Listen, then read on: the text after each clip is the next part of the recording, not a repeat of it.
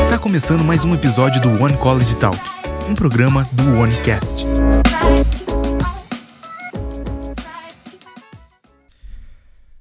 Fala aí, pessoal. Estamos começando aqui mais um One College Talk e é uma alegria estar aqui junto contigo. Nosso objetivo é formar um colegiado de testemunhas de Jesus que vão levar através dos seus dons, das suas habilidades, experiências, o nome de Jesus para frente, influenciar essa terra.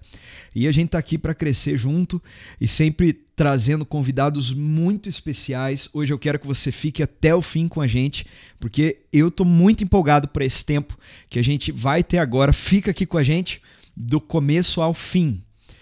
Kelly, obrigado por ter aceitado aí nosso, nosso convite de estar junto com a gente. Você mora no meu coração, cara, tem um carinho imenso por ti. Obrigado, viu? Que honra poder ter você junto com a gente aqui. A honra é minha, muito feliz pelo convite e, poxa, muito feliz de poder é, revê-lo novamente, né? Sim. Pedro tem, tem sido alguém que tem, é, na verdade, acrescentado muito ao meu coração com relação ao amor, né? Aquilo que, Deus colocou dentro do teu coração. E muito feliz de poder estar tá compartilhando a minha história, né? E com certeza eu creio que Deus vai falar aos nossos corações. Que legal, amém. Amém, Kelly. Ó, vou começar só dando um gostinho pra galera que tá escutando a gente, né? O Kelly foi ídolo e é ídolo, né, do meu time, do Atlético Paranaense. Então já é por isso já eu tô feliz já de te ter aqui, né, Kelly? Legal. Foi jogador de futebol, referência aí, passou em vários clubes grandes, né? Flamengo, Grêmio, Cruzeiro, é, jogou na La Liga, na Espanha, jogou né, nos Emirados Árabes, Emirados né? Árabes, é Japão, Japão, e com muita experiência, mas acima de tudo, né? Nesse tempo todo foi fiel ao chamado de Deus, fiel né, à fé, à família, né, aos valores e, e, a gente vai falar bastante sobre isso, né? Vamos contar bastante história é, aqui do Kelly, né? Mas a nossa ênfase, né? Depois de te ouvir um pouco da tua história, tudo vai ser como a gente, né? E o pessoal no contexto deles também pode permanecer fiel tanto à fé quanto ao chamado, quanto à família, seja em meio ao sucesso, seja em meio aos vales, né? E continuar influenciando essa terra é, para a honra e glória de Jesus, né? Mas eu queria, Kelly, que você começasse contando a tua história e a tua experiência com Jesus e engrenando como que foi isso também no começo da tua carreira, né? Em qual momento que isso se deu, né? Mas começa falando pra gente um pouquinho da tua experiência com Cristo. Bom, eu, eu sou do interior de São Paulo, né? E interior de São Paulo, é, eu costumo dizer para o meu filho, né, que é, a cidade em que eu nasci me proporcionou ali uma infância muito rica, né? E, e, dentro dessa infância, o que acompanhava muito era aquele sonho de ser jogador é, de futebol. É lógico que naquela idade eu não tinha ah, o conhecimento e a dimensão do que era ser, o que se precisava fazer para ser jogador de futebol, né? Achava que era só jogar bola e não ser um profissional da bola, né? Mas esse sonho ardia sempre no meu coração, né? E dentro dessa infância, eu é, jogando bola na rua, terrão, enfim, vários lugares que me proporcionaram, né? É, experiências muito ricas uhum. que, em termos de é, coisas, é, é, acho que na área motora, né? Fez uhum. muito sentido para mim depois. Mas esse sonho foi sempre me acompanhou. Eu achava até certo momento um pouco distante disso acontecer, porque, poxa, sou de uma cidade de 30 mil habitantes, né? interior, uhum. cidade pequena. Naquela época, né? Poxa, eu tenho 48 anos, né? Então, naquela época de criança, a gente não tinha esse acesso né, uhum. que nós temos hoje com relação à, à, mídia, com relação a contatos também com pessoas, né, uhum. e os networking não se tinha tanto. Então, para um menino de uma cidade tão pequena, distante, né, uhum. é, sonhar em jogar num clube grande era muito distante realmente. Uhum. Mas é, eu acredito muito, né, cara, que Deus ele tem as suas maneiras de trabalhar e mesmo naquele momento ainda eu não o conhecendo, é, eu creio que Deus já tinha escrito algo para mim nessa, nesse sentido. Hum. Então, a partir daí, eu comecei, logo ali aos 13, 14 anos, eu comecei a fazer as famosas peneiras, né? Ah, as, os testes, né? Uhum. E eu me lembro que ali na minha região, tem o, na região onde eu morava, tem o 15 de Jaú, né? Então eu fui uhum. no 15 de Jaú. Depois eu fui mais para São Paulo, ali no Santo André. É, fui no Palmeiras também. E em nenhuma dessas equipes eu tive sucesso assim na avaliação, né? Uhum, uma uhum. porque é muita gente, muita, Nossa, muitos meninos, né? Com o mesmo sonho, objetivo. E, e, outra porque também se dava muito é, pouco tempo para se fazer uma avaliação, vamos dizer assim. Sim, né? sim. E foi quando, é, em 91, eu recebi um convite para ir fazer uma avaliação no Bragantino, em Ah, Bragança legal. Paulista, né? Aham. Não era o Red Bull que é hoje, né? Que patrocina lá hoje, mas era o Bragantino, uma equipe que estava em ascensão no cenário brasileiro, Sim. mas muito simples nas suas estruturas tal. Uhum. E eu fui naquela, naquela oportunidade, fiquei duas semanas fazendo avaliação, né? E ali eu fui aprovado. Uhum. Olha, então, é, eu gosto muito de falar isso porque é, eu me lembro que quando eu cheguei ali em Bragança Paulista, né? Já um pouco já mais malicioso, vamos dizer assim. O meu sonho era se tornar jogador de futebol, ficar famoso, ganhar muito dinheiro e quebrar tudo, né, cara? É, o sonho de moleque da era a referência que a gente tinha do futebol, né? E, e foi quando eu vivi ali por vários anos ali na concentração, né, com muitos meninos, é, vi alguns se perderem pelo caminho, alguns sonhos se frustrarem.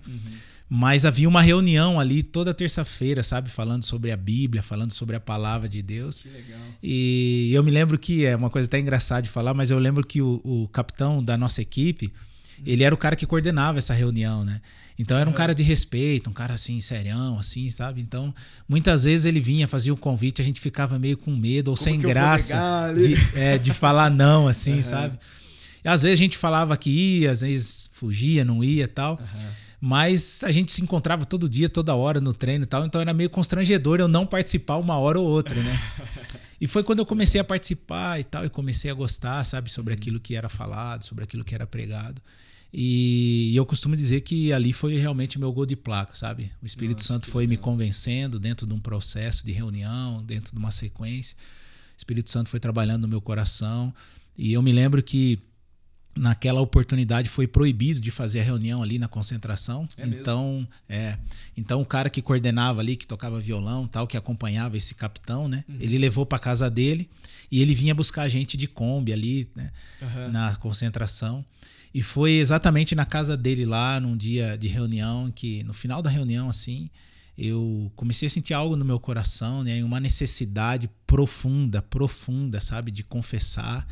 Algo que eu nem sabia, né? Eu não sabia nem o que eu queria confessar, mas eu queria confessar, Nossa, que sabe? E, e ali eu fui é, direcionado, né? A fazer uma oração de aceitação e, e à medida em que eu confessava, sabe? Saía um peso dentro de mim, mas ao mesmo tempo eu fui alcançado por um perdão, por uma graça.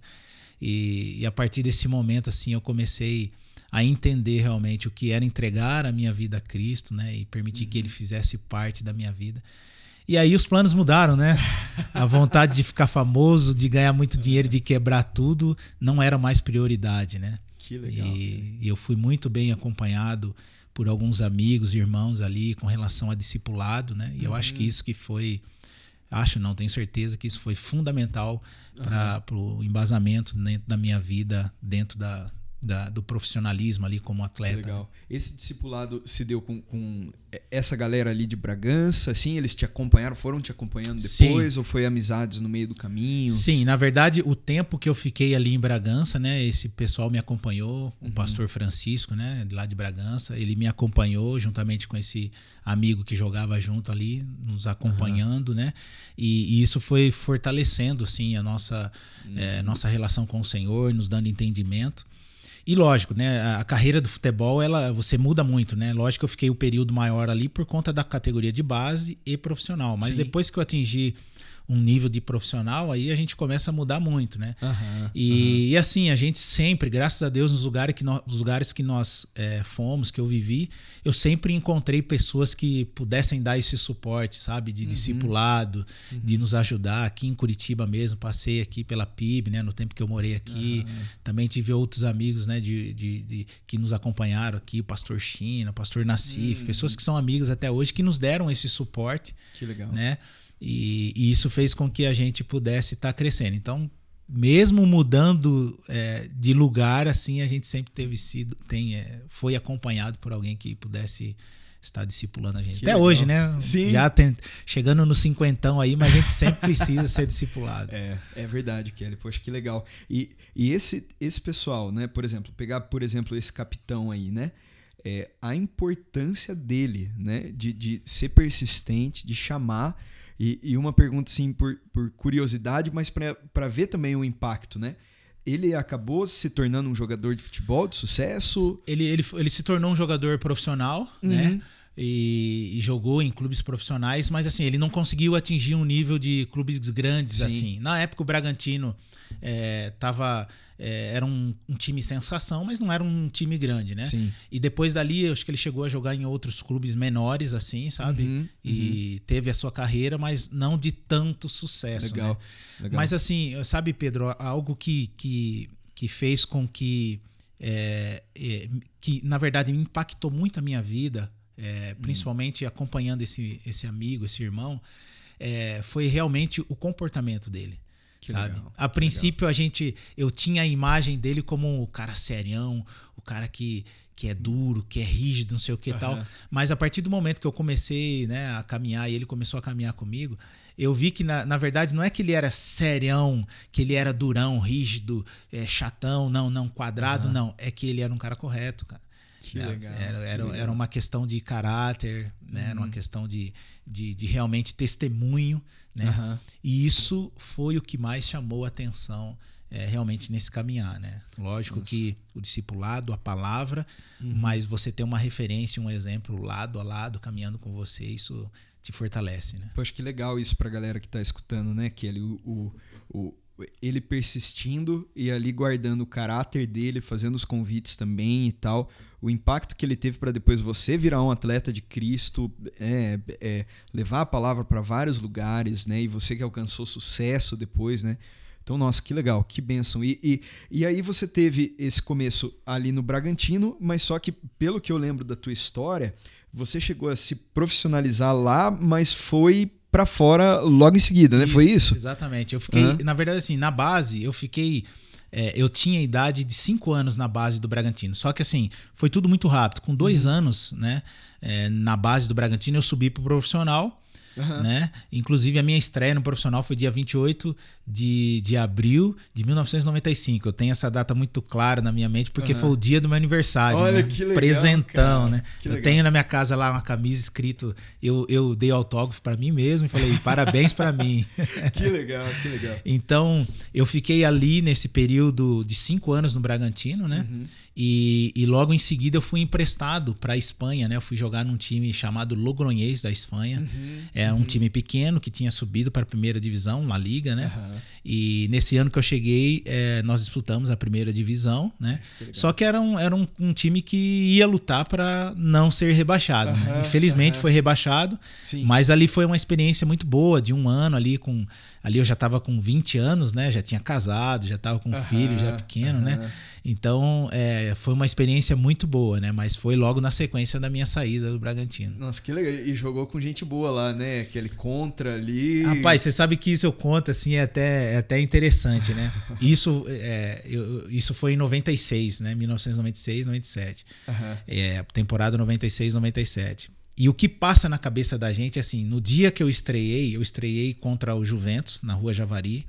E o outro, o outro jogo, o próximo jogo, foi contra o São Paulo. E era aquele São Paulo de Raí, Miller, é, sabe, os caras Palinha, Aham. que foram campeões mundiais. E eu tava ali no banco de reserva, cara. Eu, tô, eu tava no banco de reserva nesse jogo.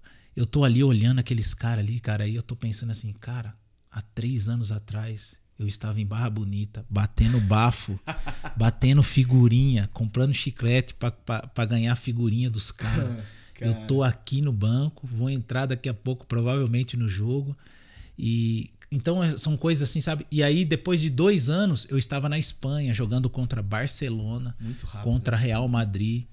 Então, assim, é, a carreira do jogador de futebol, ou as coisas que acontecem na nossa vida, logo, eu digo jogador de futebol, mas na verdade, na vida de qualquer um, elas podem ser muito rápidas. É, né? é existem coisas que demoram, mas existem coisas que são muito rápidas na nossa vida. Uhum. E se a uhum. gente não tem uma estrutura, se a gente não tem um fundamento, muitas vezes a gente se perde. Sim. Porque a gente não, não muitas vezes não está preparado para as circunstâncias. Nossa, né? é verdade. Então é. Eu, eu, eu acredito, por isso que eu falei que o discipulado ele foi fundamental na minha vida, né? Porque em meio a tudo isso, uhum. quando eu achava que eu era o cara, uhum. opa, sabe, o Espírito Santo vinha, né? A palavra vinha e falava calma, calma, calma. Então, assim, é, é, eu acho que isso é, faz, é, faz muito sentido na nossa vida como cristão, uhum. né? Quando a gente acha que a gente está por cima, né? Na verdade, Sim, é, a gente tem que baixar a bolinha e saber que a gente não é nada, que nós dependemos de Deus, é que Deus que abre a porta, que fecha, Ele que nos Amém. colocou ali com um propósito, né? Então isso foi muito claro assim na minha carreira, né? Mas realmente, em três anos eu estava ali jogando contra Real Madrid.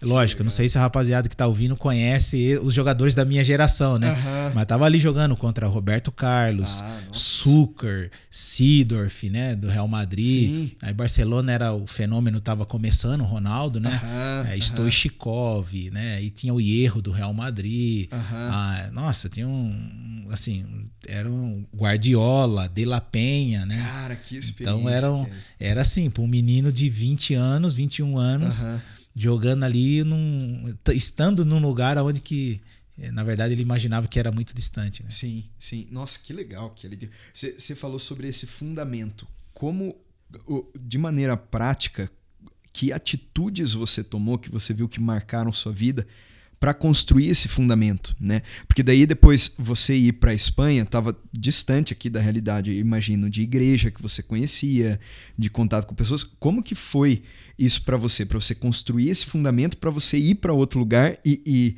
e tá com esse fundamento firme, né? Sim. Eu acho que existem duas coisas muito simples, né, que a palavra nos ensina, é ouvir e praticar. Hum. Então, assim, o ouvir ele vinha do discipulado, do acompanhamento de, de pessoas que estiveram ali ao meu lado, e o praticar ele vinha da minha ação.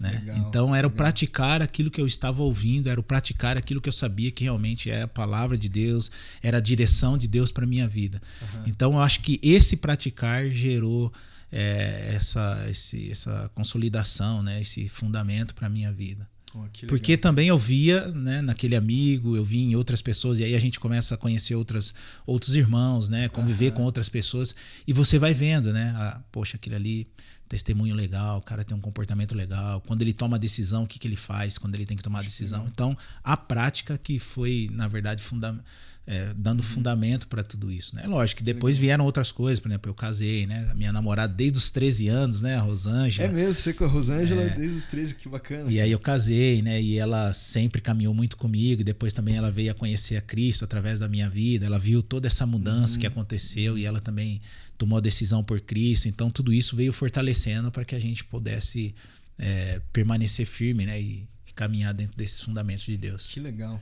que legal. E é, muita gente, eu vejo assim, né? É uma, é uma dificuldade aqui pro, pro pessoal, principalmente pro jovem, quando tem essa, essa experiência, né? Tá, tá aqui na, na igreja, vamos dizer, crescendo, tá pegando fogo por Jesus e tal. Mas aí tem, às vezes, boas oportunidades, como a sua, né? Da, da Espanha. E lá longe, sem esse contato tão perto que tinha aqui, né? Vamos dizer, com a fogueira, né? É, foi difícil para você esse tempo lá na, na Espanha? Realmente, é, isso é um, é, um, é um fato interessante, assim, sabe? Na Espanha, eu me lembro que é, ali já eu, minha esposa e tinha o Matheus, né? Meu filho já tinha, uhum. é, acho que um aninho e pouco, né? E nós tivemos uma grande dificuldade ali, porque a cidade que nós somos, Logronhês, uhum. é, nós não conhecíamos igreja ali, não tínhamos igreja ali, uhum. entendeu? Uhum. E, e, e, foi assim um período bem difícil para nós.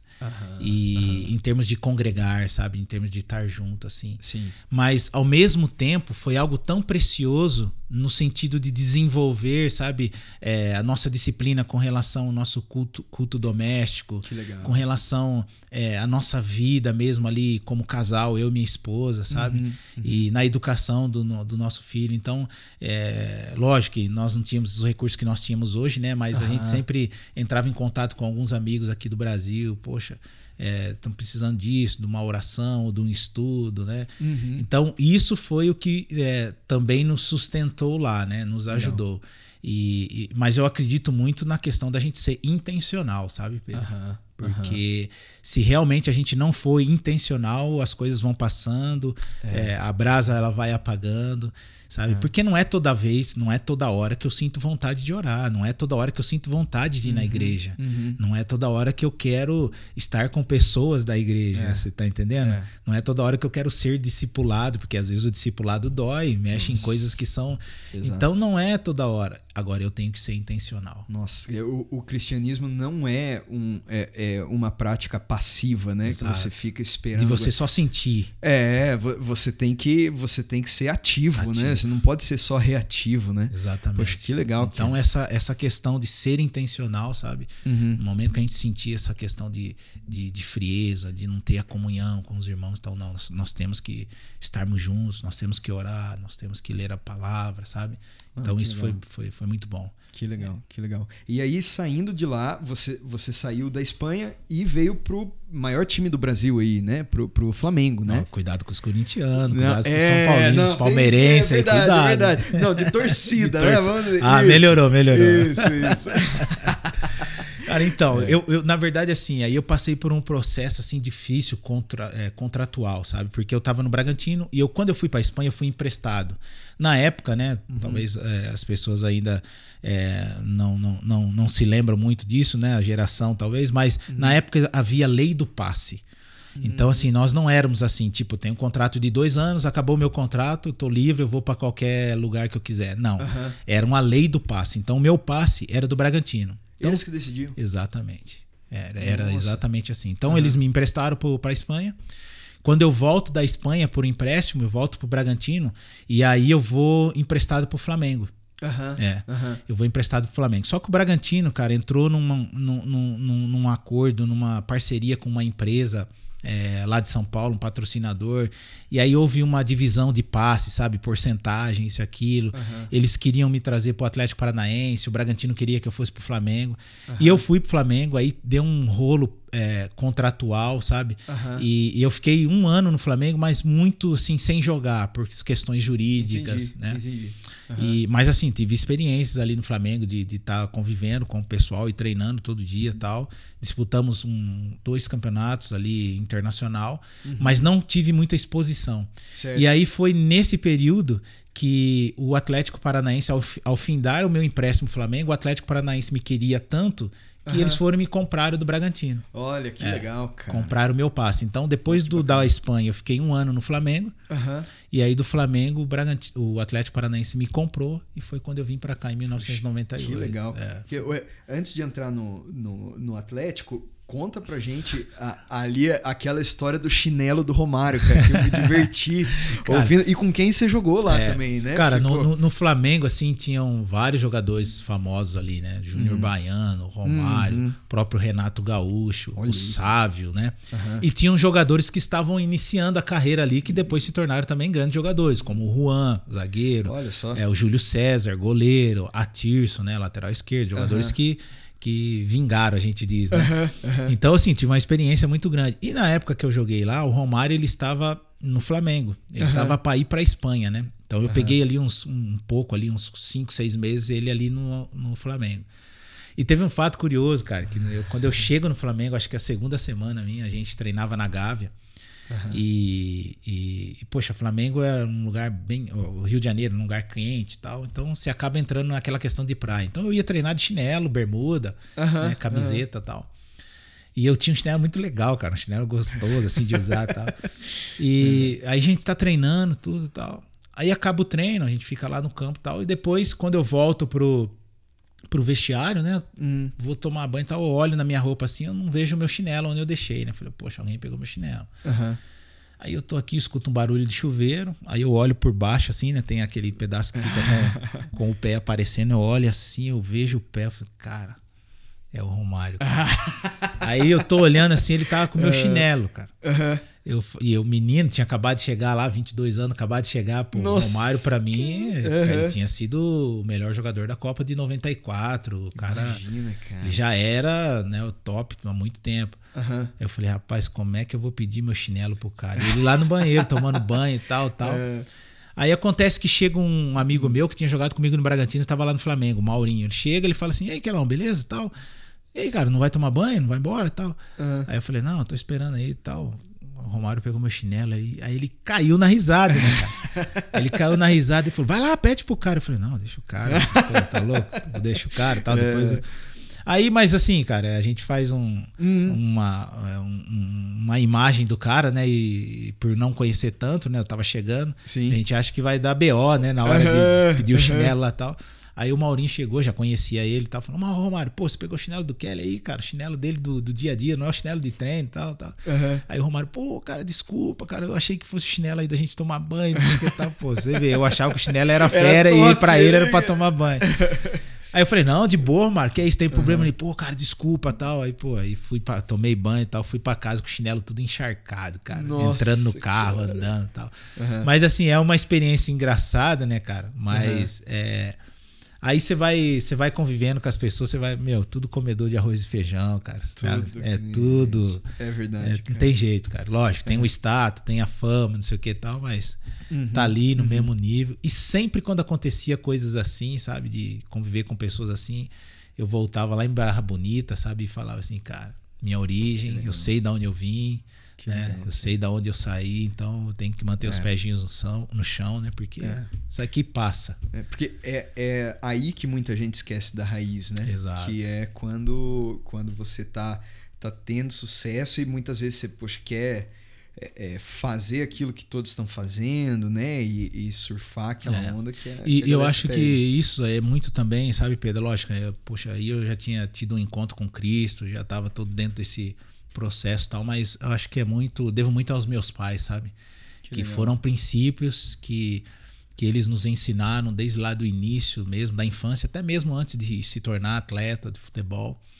E, e então é- é essa questão da gente saber da onde que a gente saiu, das nossas raízes, eu devo Uhum. muito aos meus pais, né? Os princípios que foram é, mesmo ali, talvez lá no início, na ignorância, não Uhum. conheciam a Cristo e tal, mas foram princípios que nortearam também a minha vida no sentido de como de, de ser um bom homem, um bom pai, um bom amigo, um bom Que companheiro. legal, né? que legal, Kelly. Poxa, bacana, cara. Aí, Flamengo, você falou que veio pro meu Atlético, né, cara? É, isso. E, e como é que foi a tua, tua experiência ali no Atlético? Eu, eu, assim, do que eu sei, imagino, eu, eu acredito que foi um dos momentos, né, de auge na sua carreira. Exato. Eu lembro, era o trio mágico que tinha? Que, Quarteto, não, quarteto né? mágico, né? É Kelly, Adriano Gabiru, Lucas e. Kleber. Olha, que legal, é, cara. quarteto que mágico eles falavam. E, e essa, e essa experiência, como é que. Porque eu lembro, né? de- eu, eu era pequeno, mas de, eu ouvi meu avô, meu tio falando, né, aí sobre você, cara, sobre.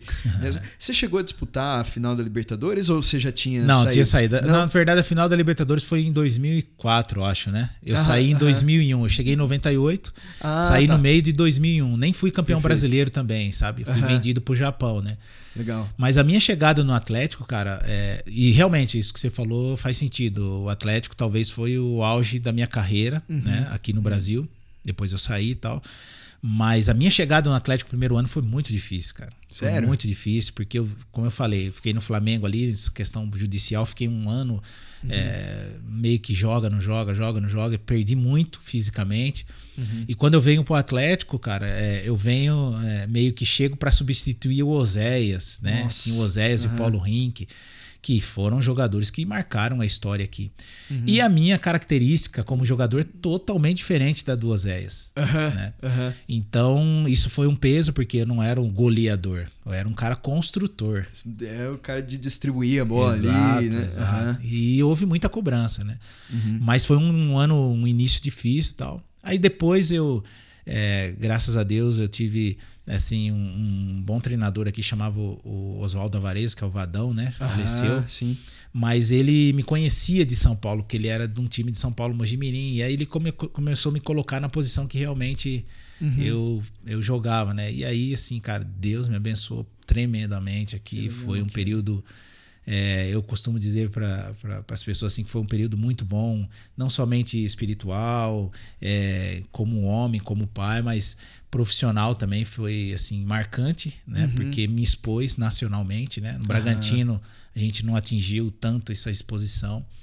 E eu acompanhei esse crescimento do Atlético, nesse surgimento do Atlético, Nossa, é né? verdade. Então, É. realmente foi foi um diferencial aí para minha carreira, é, os anos futuros. Que legal. Como que era ali no, no, no, Atlético essa entrada, por exemplo, tinha, tinha como fazer uma reunião lá de oração, alguma sim, coisa? Não, é? sim, sim. No Atlético a gente sempre, né? A gente morava. É, eu, eu morava com a minha família e tal, mas sempre em concentração de viagem ou de jogo nós fazíamos, né? Sempre uhum. fazíamos as reuniões, né? E aí tinha outros irmãos que, que chegaram, né? O próprio Silas, Luiz Carlos Goiano. Poxa, passou tanta gente aí que é, vou acabar esquecendo de alguém, mas uhum. sempre alguém, sabe, que que, que ministrava uma palavra, a gente tinha um violãozinho também, saía um, um louvor daquele jeito, né? Jogador assim e tal. Que legal. Uhum. Saía um sambinha também, cristão ali e tal.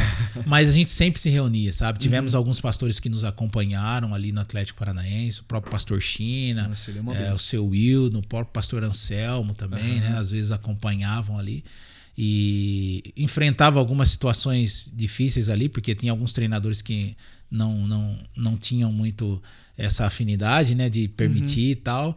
Mas, cara, aqui no Atlético nós tivemos é, um, um, período muito bom com relação a isso. E aí, aquilo que eu tinha vivenciado lá no Bragantino, né, cara, eu via na vida de outros garotos que passavam ali, né? A gente pegava oh, os meninos da, da base também, né?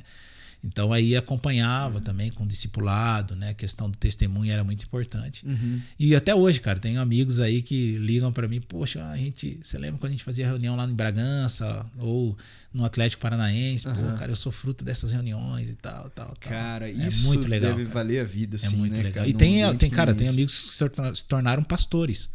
É mesmo, tem é? amigos que são pastores, né? Tem três, eu acho, que são pastores, uhum. são frutos dessas reuniões, cara. Cara, olha a importância de você não estar tá em um lugar só profissionalmente, Exato. vamos dizer, né? Você está é. cumprindo a missão é. lá, né? E... e... eu acho que isso aí é o que fez diferença, sabe, Pedro? Porque eu entendi, cara, que eu não era só um jogador de futebol. Legal. Mas legal. eu era, vamos dizer assim, um missionário da bola, né? Uhum, um, uhum. Um, um, um filho de Deus que ele usou através do futebol. Que não legal. só eu, mas todos aqueles que caminharam com a gente ali, sabe? Uhum. Então eu acho que fica muito mais, mais leve da gente entender essa é. dependência de Deus que nós temos e a missão que nós temos, né? A, missão, a missão que nós temos como filhos de Deus para onde quer que a gente vá.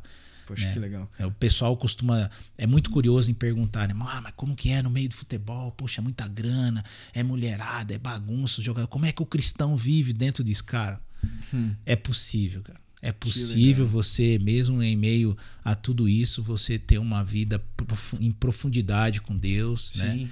Sim. É, tentações, lutas, é, é, muitas vezes é motivo de chacota, ah, sabe? Imagino, cara. É motivo uhum. de chacota. É, muitas vezes as pessoas, por conta do estilo de vida, né? Elas, uhum. É, você acaba atrapalhando, né? Algumas coisas, né? Uhum. Mas, cara, é, é muito importante quando se passa o tempo e as pessoas, cara, você é diferente. Que sabe? Legal, Suas decisões são diferentes, sua família é diferente, uhum, né? Uhum. E verem realmente a luz de Cristo, né, cara? Eu acho que, que legal. isso é possível. E, e, eu acho muito, muito bacana isso, Kelly, porque eu acho que é, é uma inspiração e uma é algo que se aplica na vida de um monte de gente que está escutando a gente, porque você vai passar por, por desafios, tentações, é, lutas em que você vai escolher né? se você vai ser influência ou ser influenciado é, num ambiente de, de, de, direito, advocacia, né? Você ali vai pegar um caso, você vai ter que mentir, alguma coisa do tipo, ou como empresário, você vai dar um jeito e tal, você vai ter uma equipe debaixo de você, você vai fazer uma reunião ou não, né, de oração e tal, né? E, em vários ambientes você enfrenta isso, né? E aí é, é o momento da escolha, né? Eu vou me permitir, mesmo que eu seja chacota, né? Mesmo que eu que eu vá me perder uma aparente oportunidade, né, por conta daquilo, né? Mas aí você toma a decisão é. e, e, e, segue, né? Exato. É, é, aquilo que eu falei. Eu acho que é você entender que é, a sua identidade ela não é um advogado, uhum. ela não é, uhum. é, um psicólogo, ela não é né, um, um, um, sei lá, um médico. A sua identidade não é essa. A é. sua identidade, você é um filho de Deus que está hum. advogando.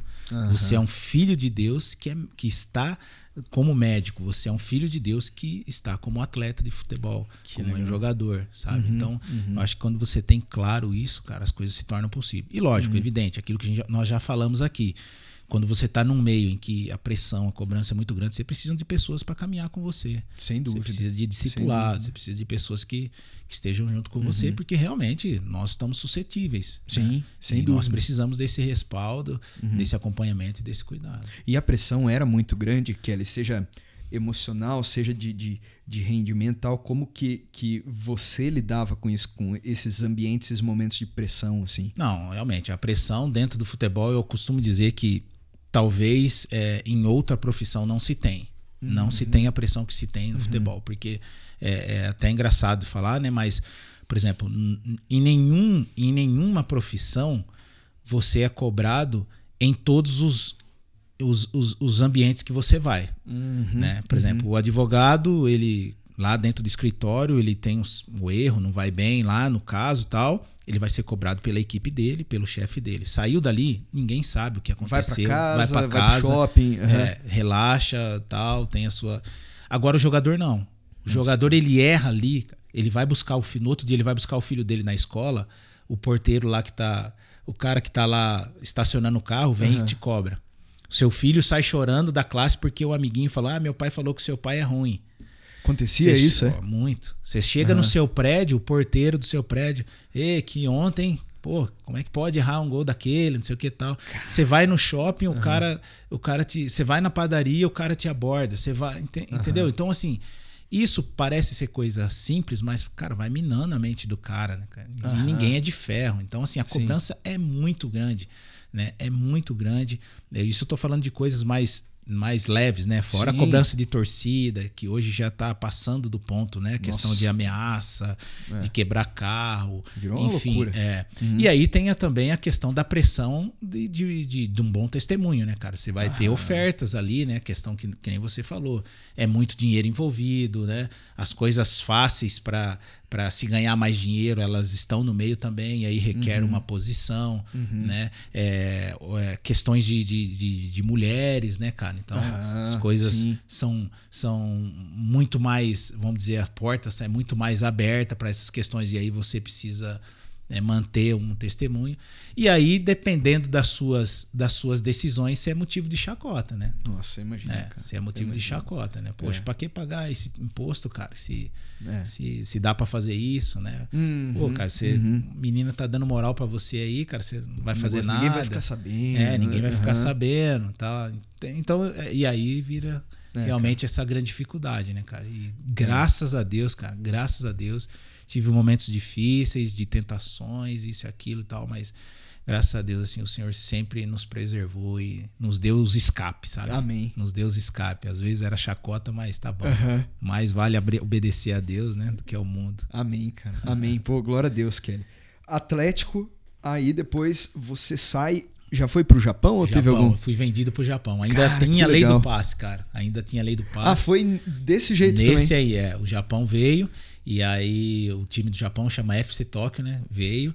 Uhum. É, veio um japonês, lembra até hoje, veio assistir um jogo e tal. E aí depois meu empresário me liga e falou assim: ó, o japonês assistiu o jogo, gostou, tá interessado em levar você e tal. O Atlético quer vender. Falei, beleza. Uhum. Vamos ver quais são as condições e tal. Pô, e aí as coisas foram boas tal. Falei assim, vamos embora. Aí o Japão me comprou, né? Uhum. E aí eu fui pro Japão. Fiquei quatro anos no Japão, cara. Olha um desafio, aí, falar para você. Minha esposa grávida da minha filha, segundo filho, né? Uhum, uhum. A Sara, né? Tinha, minha esposa estava com três meses. O Matheus já tinha quatro aninhos, cinco aninhos, uhum. cinco aninhos. A Sara na barriga, cara, e um desafio você ir para um país que, cara, nunca, nunca tinha tido, assim, contato com cultura japonesa, um idioma, nem pensar, não sabia nada, comida, é. enfim, a cultura para mim era muito distante, né? Caraca. E aí a gente chega lá nessa situação. Uhum. Eu não falava nem inglês na época, né? Uhum. Quanto mais japonês, só falava espanhol porque ter tido a, experiência na Espanha. Então, assim, o primeiro ano, cara, foi desafiador, cara. Eu imagino, cara. E tinha tradutor? Tinha, como é então, que... é, é, o Japão, assim, os times japoneses, eles são muito bem estruturados com relação a isso. Então, uhum. assim, tinha dois tradutores. Um ficava com a gente no dia a dia no campo e o outro ficava com a nossa família, né? Suporte com a esposa, filhos e tal. E então, assim, com relação a isso, eles cuidaram Legal. muito bem da nossa família, assim. Só que aquela coisa, né? Você quer fazer um, um- algo com a sua família, você quer ir passear, você quer. Você precisa ir num mercado, você precisa fazer uma- coisas que acontecem no dia a dia, assim. E aí? Aí vai na mímica, né, cara? É, vai na Nossa, mímica, cara. apontando isso e aquilo e tal. Aham. Mas algo que me ajudou muito foi o Matheus. O Matheus ele entrou na escola japonesa, né? Ficou um ano na escola japonesa. Aham. E em três meses, assim, ele se virava no japonês, sabe, cara? Então, quando a gente Sério, tinha. é, quando a gente tinha que ir no mercado, alguma coisa assim, pegava ele, Matheus, pergunta isso, aquilo e tal. E eu me lembro, coisa, de repente, até complicado de falar, né? Mas é, eu, eu lembro quando eu ia sozinho no mercado, cara, eu não sabia o que era açúcar e o que era sal. Porque tava escrito em japonês. Como que você um ia- saco. Não dava. E aí eu falei, meu Deus, que coisa feia, cara. Eu peguei, eu furei, eu lembro até hoje, uma, um dia eu furei o saquinho É. pra experimentar o que se era salgado e doce. Você Porque não fazer, tinha cara? como, cara. Então, isso é uma coisa engraçada, né? Agora você imagine, por exemplo, de madrugada, seu filho com febre, Meu né? Deus. você precisar ir no médico. E aí você liga pro intérprete, cara, tô precisando do médico, o intérprete mora um pouco longe. Tá bom, então vai, eu vou me comunicar por telefone. E aí você tem que ir na confiança, né, cara? coisa Da que tradução por telefone, o médico falando com você, minha esposa chorando porque ela não entendia nada, grávida, já sensível com isso, né, da gravidez. Sim. E a insegurança de, pô, será que tá tomando o remédio certo? Será que ele tá entendendo que é exatamente isso? Aham. Aham. Mas, cara, em tudo Deus cuidou. Que Deus legal, cuidou cara, de tudo, cara. legal. Tem um fato assim interessante que a gente ficou meio em dúvida de ter a filha lá, né, da minha filha nascer lá. Mas houve um dia que nós fomos na casa de uma um brasileiro, um cara que jogava comigo, aí ele fez um jantar e tal. Cara, Deus colocou uma mulher do lado da minha esposa. E essa mulher, ela era casada com um médico japonês. Fazia 20 anos que ela estava lá. Aham. Ela falava japonês perfeitamente. O marido dela era médico realmente de, de, de, de, pra- de nascimento, né? Para Aham, criança. aham. Obstetra, né? Obstetra, Obstetra. é, O marido dela era obstetra. Já tinha feito é, é, o parto de várias brasileiras que estavam ali naquele jantar. Nossa, cara. Cara, e ela chegou, ela sentou do lado da minha esposa, minha esposa com a barrigona, ela falou assim: Nossa, onde que você vai ter? Com quem que você vai ter o neném? A minha esposa, então, a gente vai voltar pro Brasil, porque Aham. a gente não, não conhece ninguém, não fala a língua e tal. Ela Uhum. falou: Não, tem aqui, meu marido é esse, ele aqui e tal. Chamou o marido dela. Ó, eu Ah, falo japonês, eu, eu posso traduzir, acompanhar o pré-natal de vocês e tal. Faltava quatro meses, eu acho, né? Uhum. Eu posso acompanhar isso aqui, vai ser legal, não sei o que e tal. Cara, então eu não posso imaginar que Deus.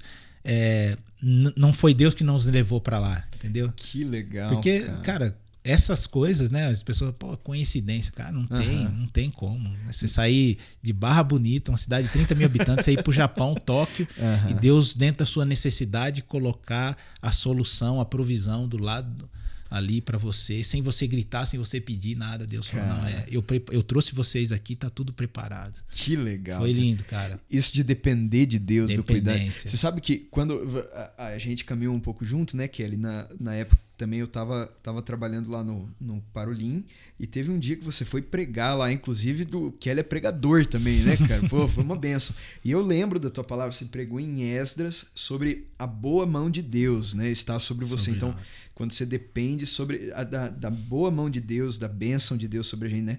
É, é, e legal você falando, você o tempo todo vendo essa boa mão, Amém. né? Você Amém. sendo fiel e vendo também a, a boa mão de Deus, Amém. assim, né, Amém. cara? Nos- É, existem dias que eu e minha esposa, assim, os filhos, sabe? A gente conta porque existem coisas que os filhos não lembram, não eram muito pequenos. Aham. Então a gente faz esse exercício em casa de contar algumas coisas que para eles verem que mesmo até quando eles não entendiam, eles não percebiam quanto Deus cuidou de nós, sabe? Então a gente conta essas coisas para nossa filha, por exemplo, que ela nasceu lá. A gente conta assim, sabe? Ah, tem dia que a gente chora lá os quatro em casa porque realmente a gente viu, cara, o cuidado de Deus. Medo teve, cara. Quando Ah, nós fomos pra lá, e agora? O que, que vai acontecer? Poxa, ninguém fala a língua. É, pré-natal, tá grávida, filho pequeno. Uhum. Medo, cara, ter. Mas é, isso, e na verdade, Deus não promete um, um evangelho sem problema, sem. é, o Jesus não promete um evangelho sem, sem luta, sem dificuldades. O que ele promete é que ele tá com a gente todo dia, né? Uhum. Todo momento. Então nós nos agarramos nessas promessas, cara, e, e às vezes até com medo, né? Exercendo a fé ali, falando, não, Deus, o Senhor nos trouxe aqui. Mas esse fato aí, cara, foi algo que, tipo assim, não, cara, Deus nos trouxe aqui, porque a gente legal, até nós cara. não acreditávamos assim no sentido de de ver quanta coisa que Deus cuidou uhum. e as coisas aconteceram. Olha, glória a Deus, Kelly. Yes. Poxa, que legal, que legal, cara. E, e, no Japão ainda, eu acho que é uma história legal pra galera ouvir você jogou contra os Galácticos, né? Do, é. do Real Madrid. Conta como isso. é que foi isso pra é, gente. Na verdade, assim, sempre, é, o, como a temporada, o calendário japonês é diferente do calendário europeu, uhum. então quando os times europeus eles estão iniciando a temporada, uhum. né? Nós estamos lá no meio da temporada. Uhum. E existe uma questão de patrocínios, onde os times da Europa vão para os times da Ásia lá para para monetizar, né? Fazer uma grana com os patrocinadores e tal. E nós tivemos a felicidade, né, do nosso time marcar um amistoso, né, contra o Real Madrid, daquele Galácticos mesmo, sabe? O Real Madrid que era Zidane, Beckham, Ronaldo, Roberto Carlos, Raul, é, Figo. É, Puxa é, era um timaço assim, né? Uhum. E aí teve um jogo amistoso contra eles. Ah, nós ficamos todos ansiosos, né, cara?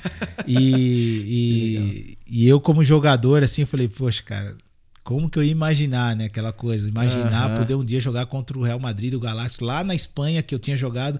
Sim. Eu não tive a oportunidade de jogar com tantos jogadores bons reunidos num só time, né? Porque eu joguei contra o Real uhum. Madrid e tal, mas lá aquele time era excepcional, né? Sim.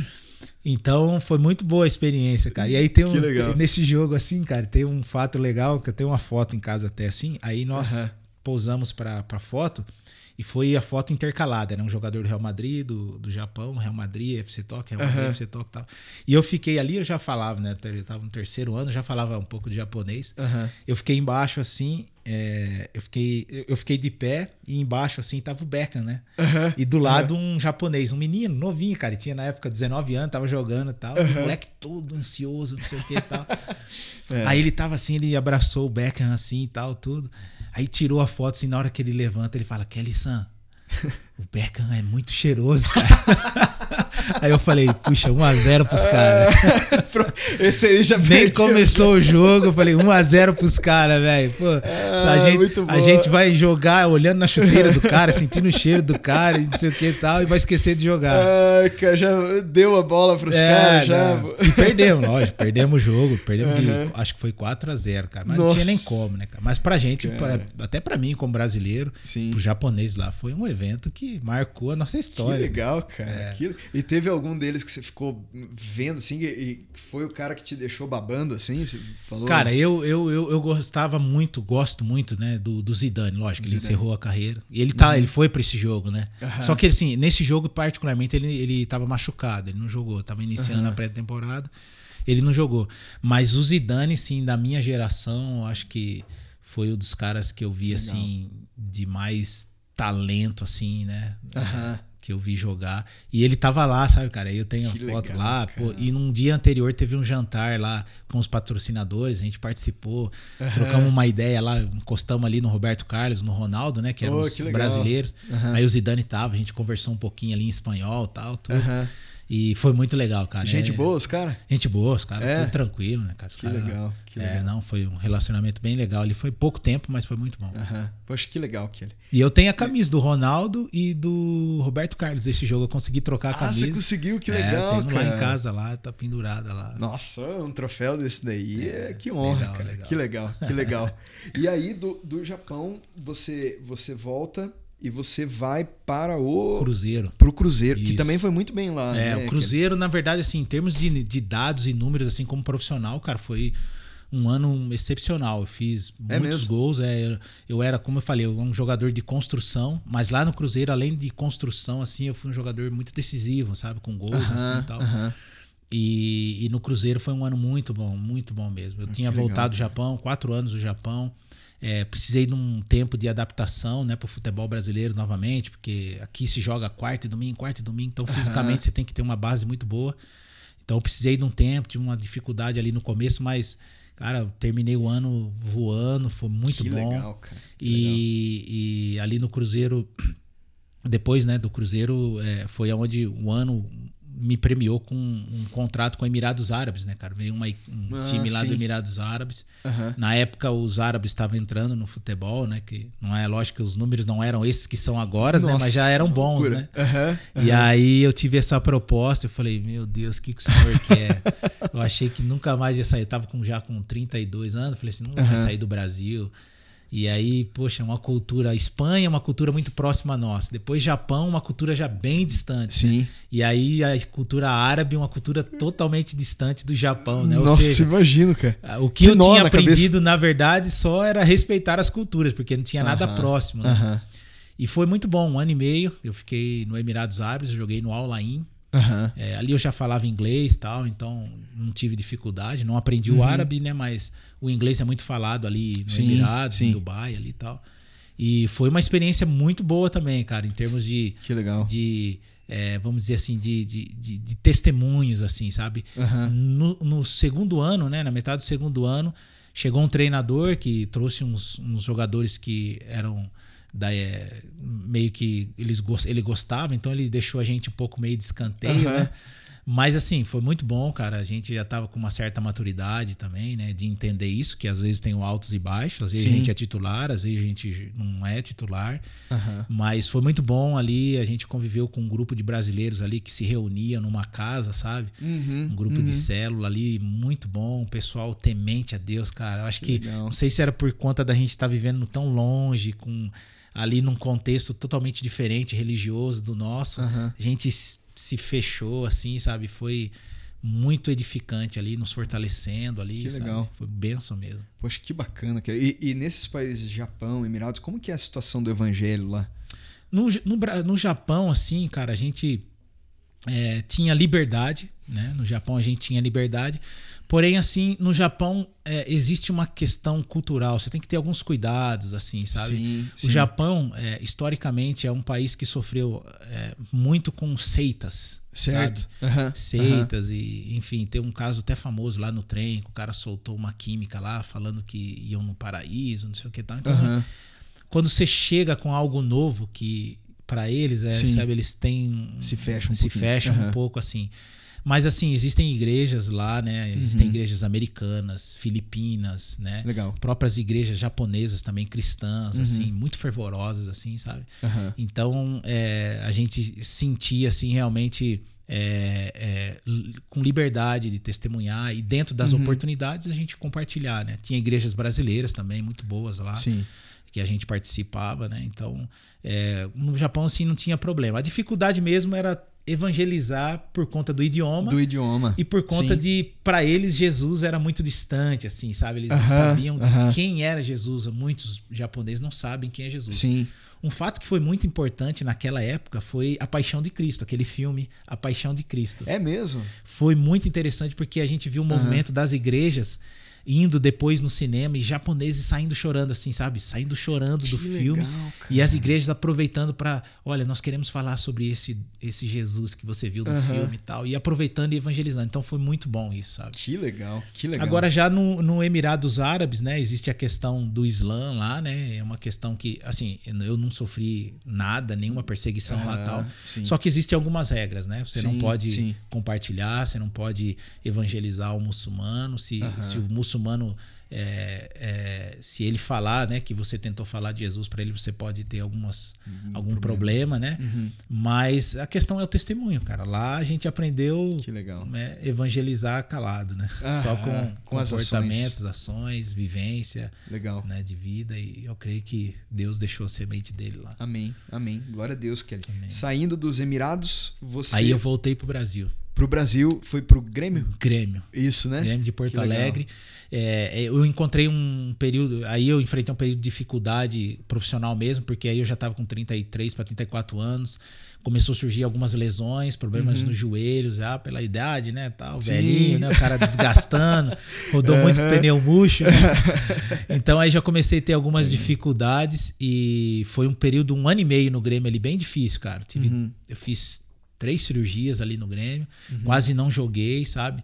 Aham. Então foi um período bem difícil, mas novamente, sabe? Um período em que a gente se fortaleceu em Deus Uhum. e que a gente pôde ali estar ali, mesmo nessa dificuldade, os companheiros ali puderam ver que a gente permaneceu ali, sabe? No, Uhum.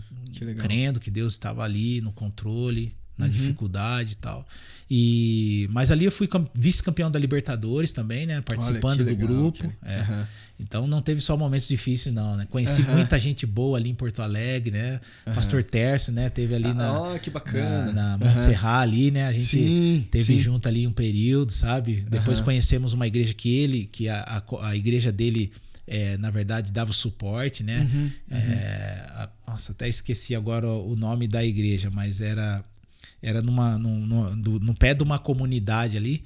E, mas foi muito bom, assim, sabe? Um período que a gente se envolveu Uhum. Muito nessas questões de ações também, porque tinha bastante tempo, assim. Que né? bacana, Kelly. E co- como que, que você falaria pro, pro pessoal é, que você viveu muito isso dentro disso tudo que você está falando, né?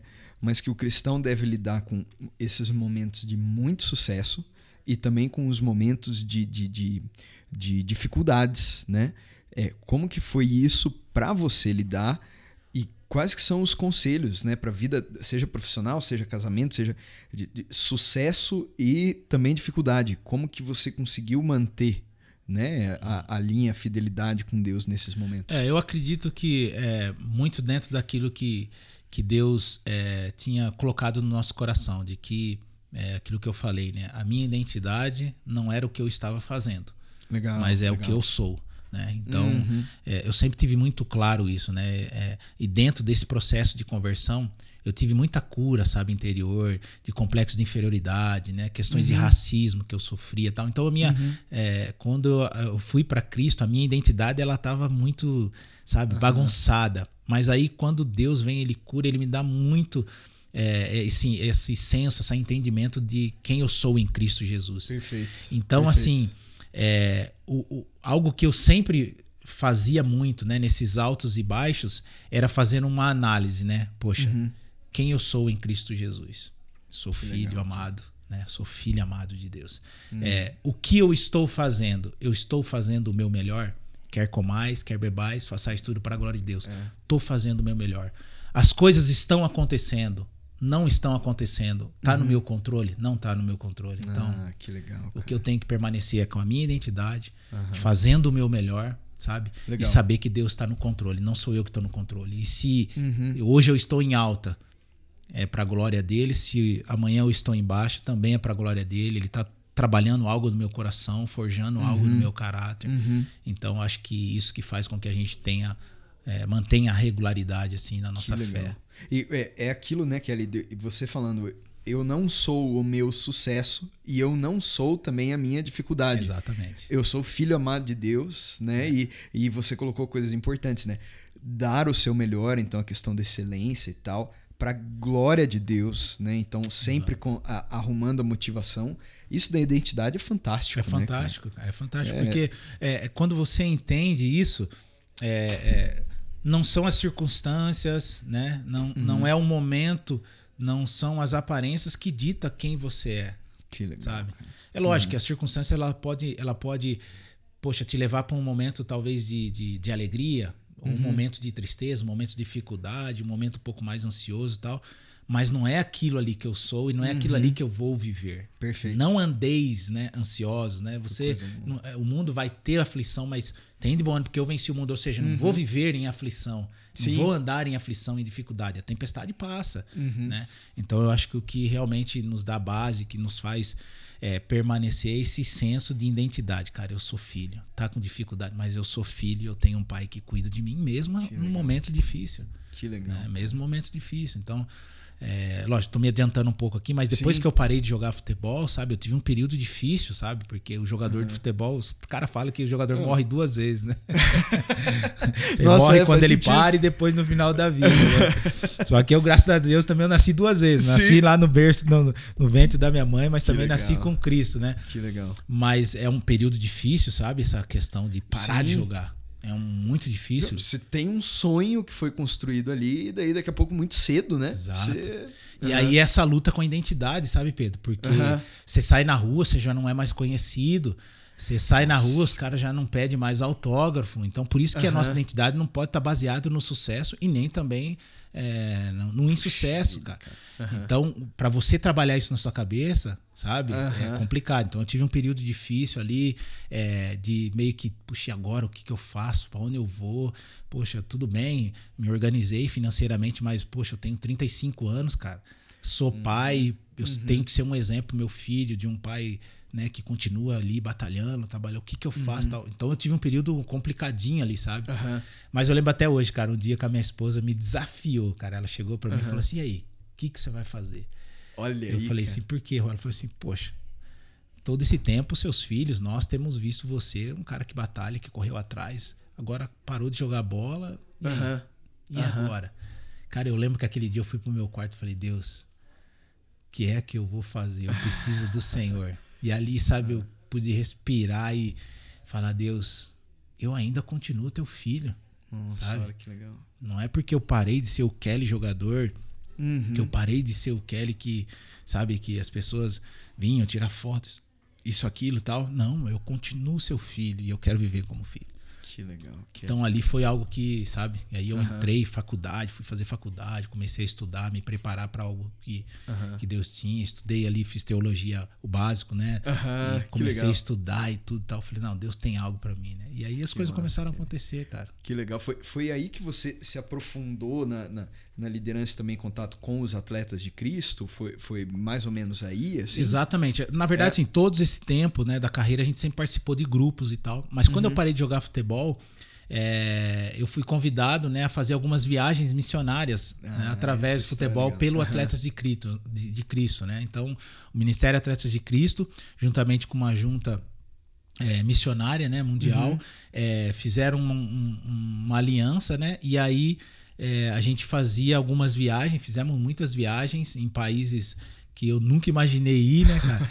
E através do futebol. A gente Aham. ia, dava clínicas de futebol, faziam jogos amistosos com as seleções locais, Uhum. visitamos orfanatos, é, inauguramos estádios e tudo com, Olha assim com, bacana, com um- uma ideia, né, um- Uhum. uma prioridade para o evangelismo, né? Então foi muito legal, cara. Que legal. Qua- Quais países você foi? Você lembra? Cara, com essa, Alguns? olha, eu viajei muito jogando futebol, né? Mas Aham. o futebol ele te ele te leva ali para Ásia, em alguns países, Aham. Europa, talvez América do Sul. Aham. Mas ali, cara, eu comecei, eu fui para Oceania, né? Fui para Austrália, né? Sim.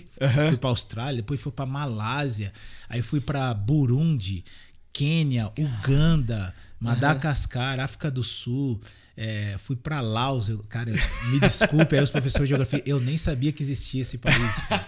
Laos. gente, é. Dia o cara falou: ó, nós temos uma viagem missionária para Laos. Eu falei: meu Deus, mas aí já tinha o recurso do, do Google e buscar e tal, né? Laos, Vietnã. Sabe, Nossa, cara? olha que legal, que, Então, que legal, cara. e eu fui pro Iêmen também, cara. Só que o Iêmen eu não fui como missionário desse grupo, né? Iêmen eu fui jogar, né? Quando eu tava no Emirados Árabes, eu fui no Iêmen e tal. Que é um país fechadíssimo lá, Cara, né, cara? Os piores países que eu fui.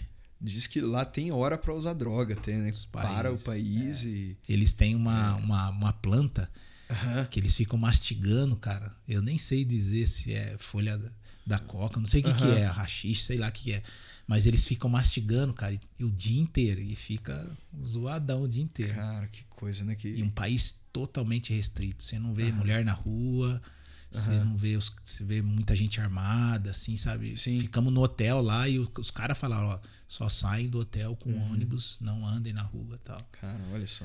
E ó- olha que doido, né, Kelly? E se o Kelly ti- tivesse sido é, é, um cristão normal, um cristão que retinha tudo isso, né, cara? E você teve a oportunidade de ir para tantos lugares, de, de influenciar tantas pessoas, né? É, a importância da galera, né? Se- Seguir isso e, e, e tomar esse espaço. Tem algum testemunho bacana, assim, aí desse tempo de atletas de Cristo que te marcou, né? Depois, Tem, cara, assim. tem, tem vários. Eu só queria falar exatamente é, um- algo antes do testemunho aqui, que é assim, que eu entendi quando eu parei de jogar bola e eu passei por esse momento aí difícil, meio de crise, tipo assim, poxa, agora? O Uhum. que, que eu faço? Não tenho, não tenho o que fazer, quem eu sou, não sei o que, tá uma crise de identidade ali. E aí Deus restaurou. Eu entendi o seguinte, que tudo que eu havia passado, sabe, tinha sido exatamente um treinamento, uma preparação para algo que Deus tinha para mim na frente.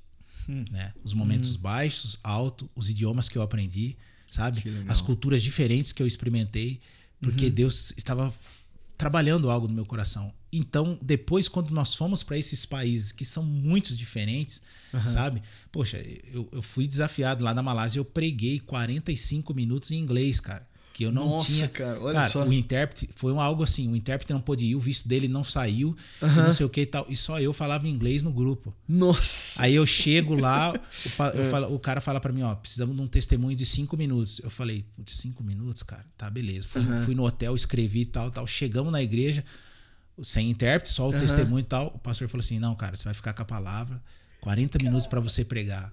Eu Nossa. tenho isso em vídeo hoje, eu até choro quando eu vejo isso, cara, que eu falei, que cara, legal. foi graça de Deus, bicho. Uhum. Foi graça de Deus. Mas por quê? Porque tudo aquilo que eu, que eu havia passado. Mas nessas viagens, cara, um testemunho que eu tenho, assim, que eu, cara, que, que me impacta até hoje foi o seguinte: nós fomos, depois de eu ter jogado no Japão, tudo tal, o meu japonês ele é limitado. Uhum. E para evangelismo, o meu japonês é quase zero, porque são Sim. termos difíceis e tal. E quando nós fomos para o Japão, depois do tsunami, acho que foi de 2011, se eu não me engano, lá em Fukushima, nós fomos com grupos aqui de, de, do, de Brasil, jogadores, fizemos alguns jogos e tal, e visitamos uma área lá que era permitido visitar, porque ainda tinha problema de radiação. Uhum. E nós fomos nessa área que estava totalmente devastada. Foi totalmente devastada, sabe? Uma, uma, uma uhum. cidade que foi totalmente devastada. Sobraram algumas casas, né? Mas o, a questão foi o seguinte: nós fomos avisados no nosso acampamento lá, nós ficávamos uhum. em igrejas, né? Que dormíamos lá em algumas igrejas, então separava, mas depois uhum. reunia para o treinamento. O pastor local falou assim: olha, eu não preciso que vocês falem de Jesus. Aí uhum. todo mundo, mas cara, como? Ele falou assim: não, o que eu preciso é que vocês ajudem a limpar as ruas. Nossa, cara. cara. e ali ele tava falando uhum. com jogadores, né, que, poxa, viajaram o mundo, caras que conquistaram Sim. esse aqui. Tinha cara que tinha jogado na Barcelona, seleção, disputado Copa do Mundo. Cara. Tinha outros caras uhum. ali, ele falou isso, cara. Aí, tipo assim, sabe aquele ambiente, tipo assim, pô, o que, que nós viemos fazer aqui, cara? Se nós não viemos falar de Jesus, o que, uhum. que nós fazer aqui? Aí começaram a distribuir luvas pra gente, tal, tudo, tal, tal. Aí fomos. Aí ele falou assim: quando vocês estiverem limpando, estejam orando. Estejam orando que Deus vai trabalhar. Só que tomem cuidado, vocês podem achar pedaço de pessoas, vocês podem achar isso, aqui e tal. E, cara, foi uma coisa, uma sensação muito uhum. difícil, porque a gente achava boneca, sabe? Meu Sapatinho Deus, de criança. Uhum. E o tsunami devastou. Só que ficou algumas casas. Aí nós passamos o dia inteiro limpando ali, o dia inteiro limpando, cara, e ninguém entendendo nada. Aí, puta, aí é. veio depois uns lanchinhos, não sei o que tal. É. Beleza. No final do dia, o pastor reuniu todo mundo e ele veio com uma, uma japonesa chorando. Uhum. Aí todo mundo assim e tal. Aí, ele, aí tinha um intérprete lá, ele começou a falar: olha, é o seguinte, enquanto nós estávamos limpando o dia inteiro, aquela casa, essa senhora aqui japonesa, estava naquela casa, na varanda dela. Uhum. E ela falou, ela tá chorando aqui, contando para mim, que toda hora, de hora em hora, ela saía e via as pessoas limpando. Uhum. Saía e via as pessoas limpando. Até que ela não aguentou e ela veio aqui agora e ela está contando que desde quando aconteceu o tsunami, o governo não ligou para saber do que ela precisava, não ligou para saber se ela estava precisando de alguma coisa. Uhum. E ela ficou sozinha nessa casa, porque ela perdeu alguns entes queridos. E ela está aqui perguntando, chorando, perguntando por que é que vocês vieram de tão longe, jogadores famosos, não sei o que tal, vieram de tão longe e estão limpando as ruas Aí o pastor falou assim: Vocês estão entendendo porque eu não queria que vocês pregassem? E eu estou explicando para ela, ela estava chorando porque o pastor estava explicando para uhum. essa que nós estávamos fazendo por amor. Aí ela perguntou, e o pastor falando, não, a gente, todo mundo chorou depois, porque o pastor uhum. falando, nós estamos fazendo por amor. Ela falou assim: que amor é esse? Nossa, Kelly, olha só. Aí cara. o pastor, que era japonês, na língua dela, falou assim: esse amor é. Je e ele começou a falar de Jesus, do amor de Cristo. Meu ela. Deus, cara. Cara, eu não tenho mais notícia dessa mulher, cara. Não uh -huh. sei o que aconteceu. Mas eu quero crer pela minha fé que aquela mulher foi a mulher lá de Samaria. Que transformou Deus, uma cidade, cara. sabe, cara? Glória a Deus. Uma mulher que foi, foi impactada pelo amor de Cristo e que através daquele amor eu quero crer que ela transformou aquela Samaria. Cara, que, que forte esse testemunho. Então, cara, é algo que impressiona. Eu fico até arrepiado porque é algo que realmente impressiona a maneira como Deus faz as coisas. Cara, e, e é, é muito simples, né, Kelly? A gente complica assim, né? Mas é, é você tomar atitudes humildes, você dar testemunho, Não fizemos você nada. amar. Pedro. Nós não falamos nada. Cara, não falamos coisa. nada, cara, sabe? E a gente acha que a gente vai ganhar as pessoas, que a gente vai fazer diferença onde a gente tá só falando. É. Sabe? Então, de repente, lá no seu escritório, na sua faculdade, você acha que não, eu preciso evangelizar, eu preciso falar. Não, cara, você precisa viver cara. o evangelho é, genuíno mesmo, Uhum. sabe? Você precisa falar, ação, sabe? Precisa agir, praticar o evangelho, ser diferente nas ações, sabe? Então aquilo ali foi uma lição muito grande para nós. Que legal. Puxa, glória a Deus, cara. Glória a Deus. E- Amém. E você, né, passando por esse tempo, depois virou também auxiliar técnico, Isso. né? Foi trabalhar, voltou a trabalhar no Atlético. O que, que mudou?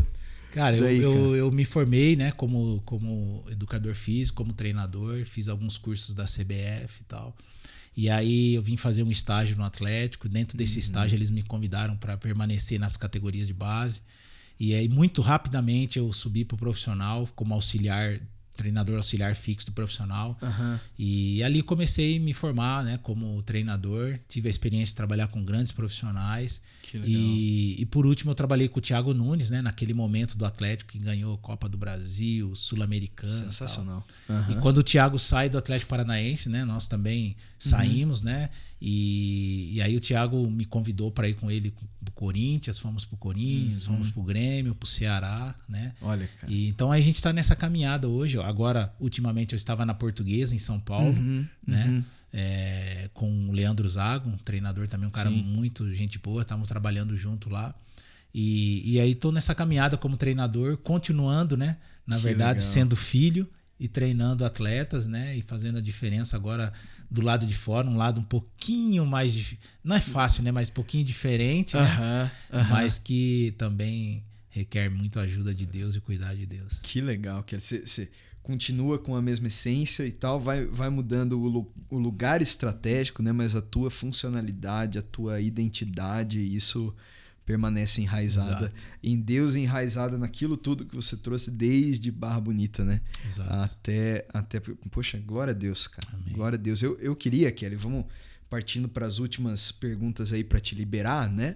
Mas que você deixasse uma, uma mensagem para a galera, com essa galera aí que tá tá é, é, passando por momentos, né? Alguns estão começando, vão ter muito sucesso, outros já estão numa caminhada aí de sucesso, estão na, na é, é, profissionalmente estabelecidos, né? Mas que você passasse uma mensagem para eles para como eles devem viver, né? É, falar o que vem no teu coração aí, tanto nesses momentos de sucesso, tanto nos momentos difíceis, né? É, uma mensagem do teu coração para eles, dentro disso tudo aí que a gente conversou. É, eu gosto muito do texto que diz assim, que vale é, se ganhar o mundo inteiro e perder a sua alma, sabe?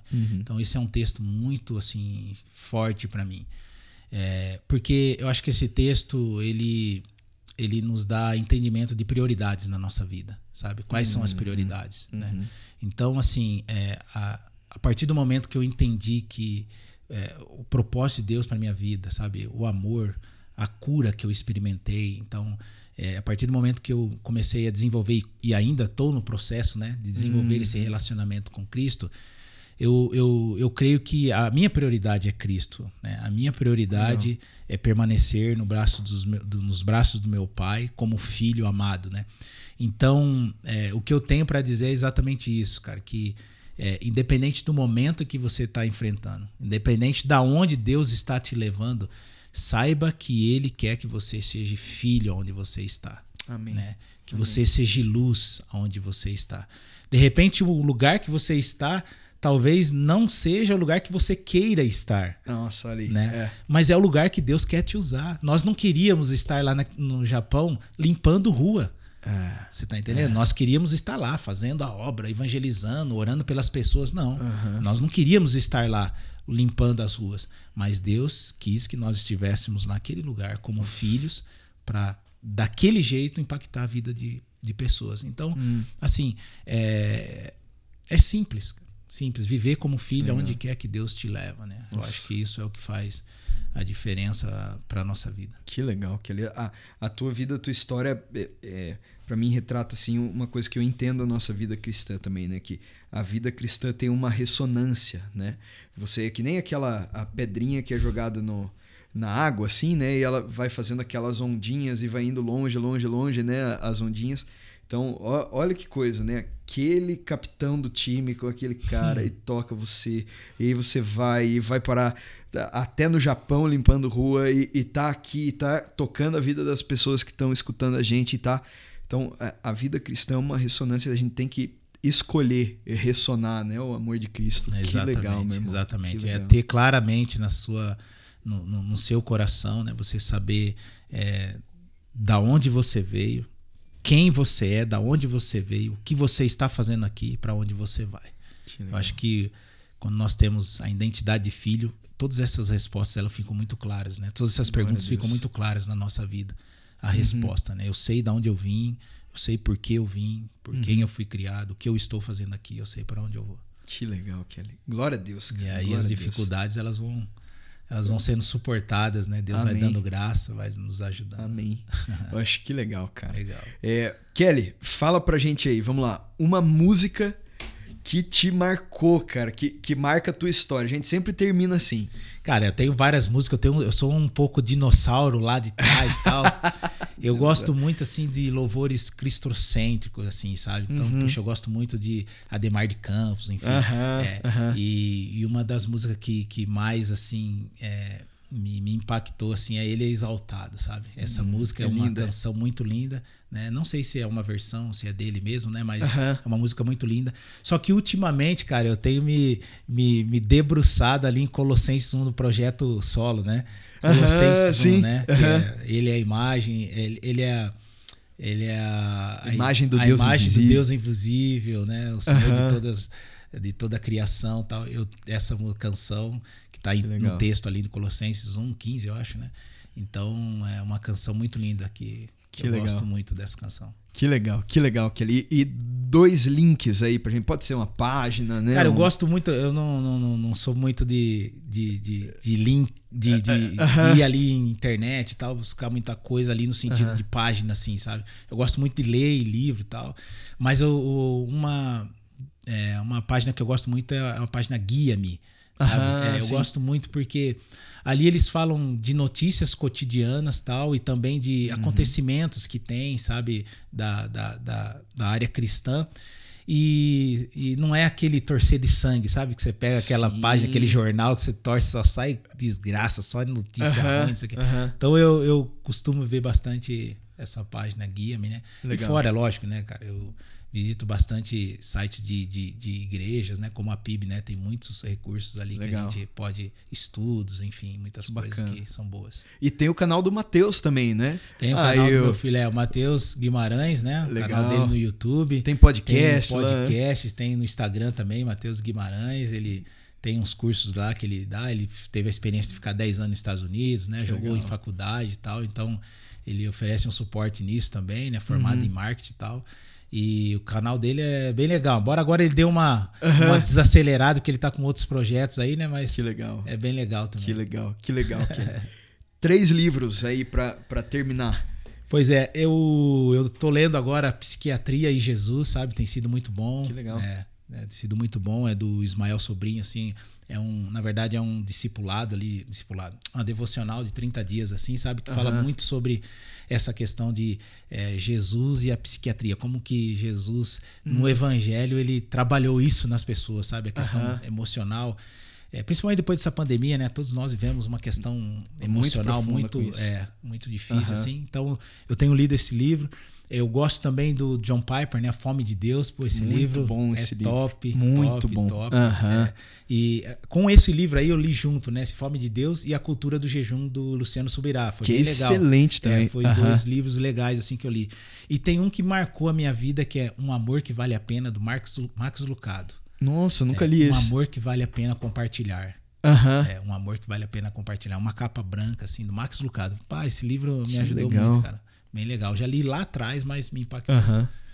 Olha, Acho que é isso, mas eu gosto de Poxa. ler bastante coisa aí. que legal. que Até legal, coisa que- que, não, tipo, geopolítica, sabe? Umas Aham, coisas assim, minha, aham. minha esposa fala assim, pô, você tá O viajando. que, que você tá vendo? Mas eu gosto, gosto. Que legal, Kelly, que legal. Cara, quero agradecer muito pelo nosso tempo aí. Foi muito bom, fui muito edificado. E, e, poxa vida, sempre que você estiver aqui em Curitiba, cara, a gente Legal, vai se falando, né? Obrigado, Eu obrigado de agradeço, coração. cara. Agradeço pelo convite. Eu creio que Deus preparou esse momento, porque todas as experiências e testemunhos que a gente ouve, Deus sempre fala alguma coisa conosco, né? E eu creio que Deus é, é, cumpre hoje também, né? Dá resposta a uma das questões minhas, né? Do trabalhar de Deus na minha vida com relação a poder estar testemunhando hoje aqui, né? Ter vivido Sim. essa experiência, contando a minha história aqui. E eu creio que foi abençoador para alguém aí que está Amém. nos ouvindo.